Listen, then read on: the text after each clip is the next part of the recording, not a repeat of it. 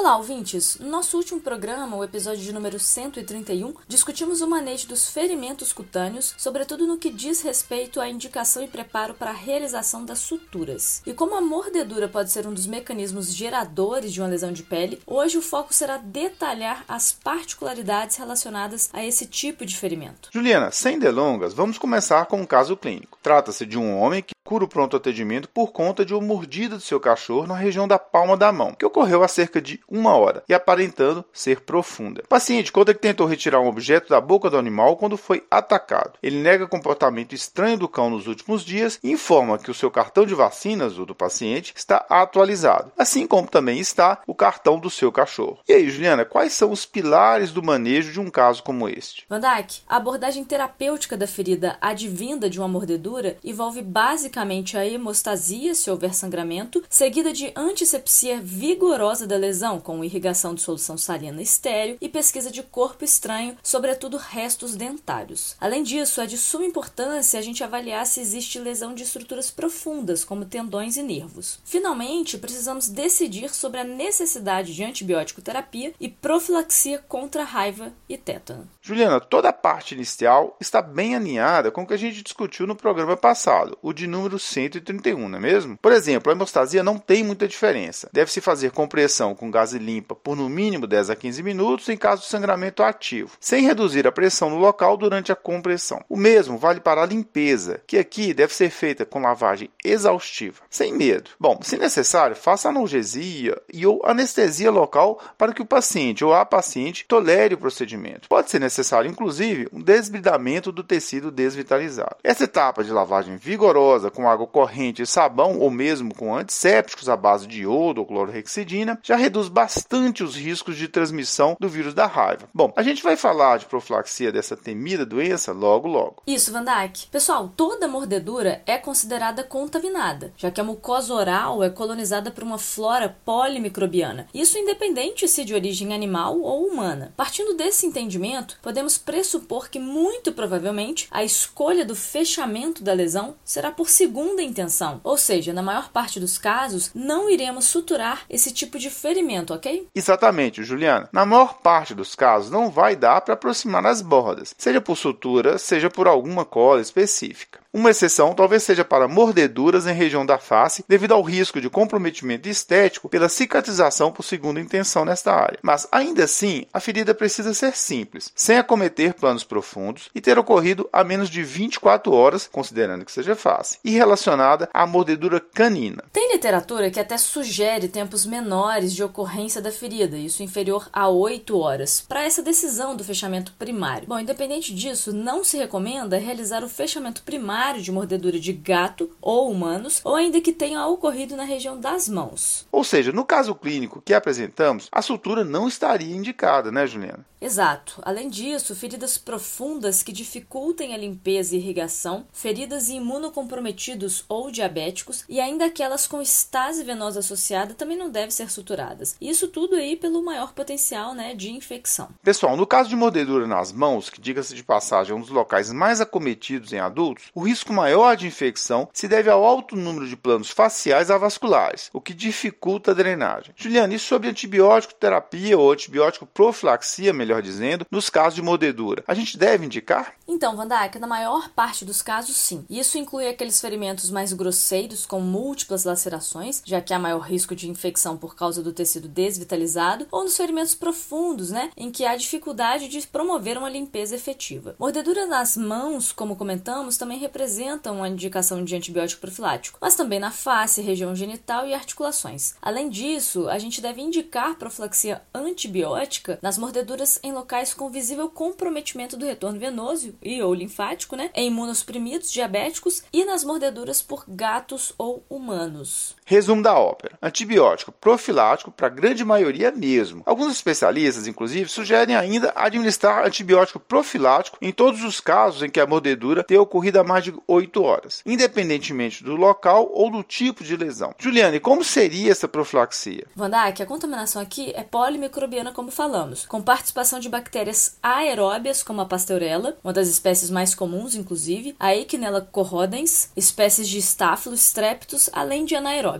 A moxilina clavulanato, portanto, é uma ótima opção, isso na dose de 875 mg por 125 mg duas vezes ao dia. Por quanto tempo, Juliana? Pode ser curto, já que se trata de profilaxia. 3 a 5 dias podem ser suficientes a depender da evolução. Para nos certificarmos de que está tudo bem, é imprescindível fazermos uma reavaliação precoce da ferida, isso dentro das primeiras 48, 72 horas. Se nessa fase houver sinal de infecção, o antibiótico ele deve ser estendido por 7 a 14 dias, além da avaliação quanto ao surgimento de abscesso e necessidade de drenagem cirúrgica. Há alternativas à moxilina clavulanato, Juliana? Sim, Van Dyke, doxiciclina ou sulfametoxazol trimetoprim, o famoso Bactrim, são boas opções, associados né, à clindamicina ou ao metronidazol para cobertura de anaeróbios. A moxilina pode ser usada como monoterapia, ainda que não esteja entre as primeiras opções. Pessoal, antes da gente prosseguir para a profilaxia contra o tétano e raiva, algumas considerações são importantes acerca dos antimicrobianos nestes casos. Percebam que as indicações para antibiótico profilático são clínicas a depender do tipo e local do ferimento, mas também do animal, além de comorbidades apresentadas pelo paciente. A flora que participa mais comumente desse processo é conhecida, como a gente até citou anteriormente, ainda que ela possa variar um pouco conforme o animal ou se a mordedura é humana. Dessa forma, não se faz necessário solicitar cultura do ferimento para guiar a decisão de se usar antibióticos, assim como na escolha do regime profilático.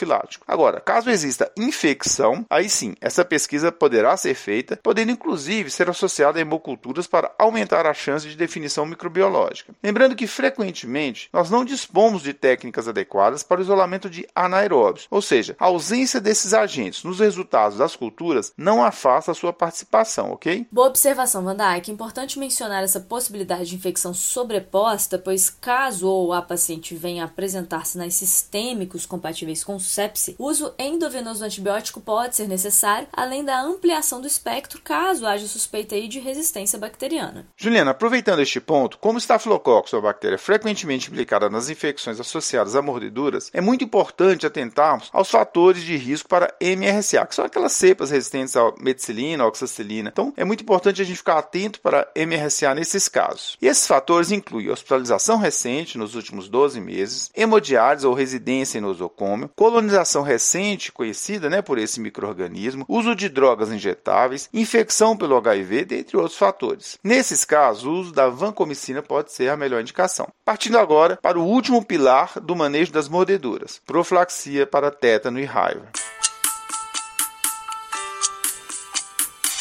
Vamos começar com a profilaxia contra tétano. Como aqui se trata de uma ferida contaminada, está indicado a vacinação caso a última dose de reforço tenha ocorrido há menos de 5 anos. E naqueles cenários de desconhecimento do passado vacinal, o paciente deve receber, além da vacina, a imunização passiva com soro antitetânico ou imunoglobulina. Quanto à raiva, como já falamos, a primeira mensagem é lavar com água e sabão. Isso parece simples, mas é muito importante porque em si já pode reduzir a transmissão do vírus. Inclusive, os próprios pacientes já podem ser orientados a fazer isso no domicílio. Exato, Van Dyke. A transmissão do vírus da raiva pode ocorrer através de mordeduras, arranhões, escoriações ou até contato de saliva de animais com membranas mucosas ou feridas na pele. Ou seja, transcende as mordeduras, né? Além disso, o tipo de animal também interfere, sejam os pets, né, como cães e gatos, sejam mamíferos domésticos de interesse econômico, como bovinos, caprinos e suínos. Devemos considerar ainda os animais silvestres, como morcegos, macacos, macacos, raposas, dentre outros. Pessoal, Juliana irá descrever agora o fluxograma da profilaxia da raiva pós-exposição, publicada pelo Ministério da Saúde. Isso foi feito, a publicação, né, em 2022. Bom,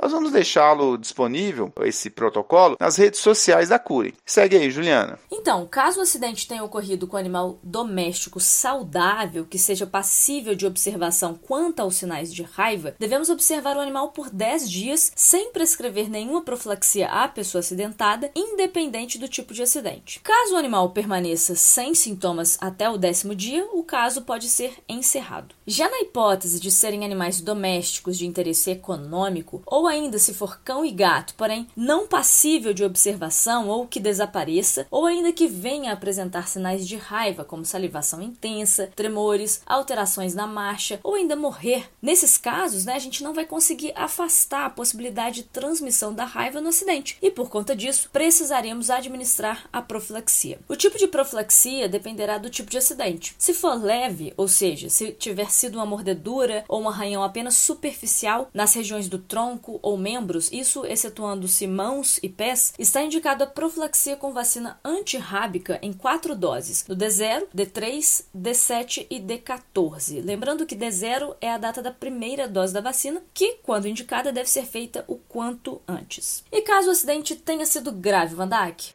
Juliano, os acidentes graves que incluem mordeduras ou arranhaduras nas mucosas, face, mãos ou pés, ou ainda lesões múltiplas e extensas em qualquer parte do corpo, além da lavagem com água e sabão e além da vacinação, será necessário também nesse caso fazer a profilaxia com soro antirrábico ou imunoglobulina. Bom, a vacinação será administrada em quatro doses, como no caso anterior. Esta conduta da associação do soro à vacina também estará indicada nas lesões provocadas por mamíferos silvestres, independentemente do tipo tipo de lesão, ok? Para finalizar, o Ministério da Saúde também indica profilaxia com soro e vacina nos casos de contato indireto com secreções ou excreções de morcego, ainda que a pele esteja íntegra. E por hoje, ficamos por aqui.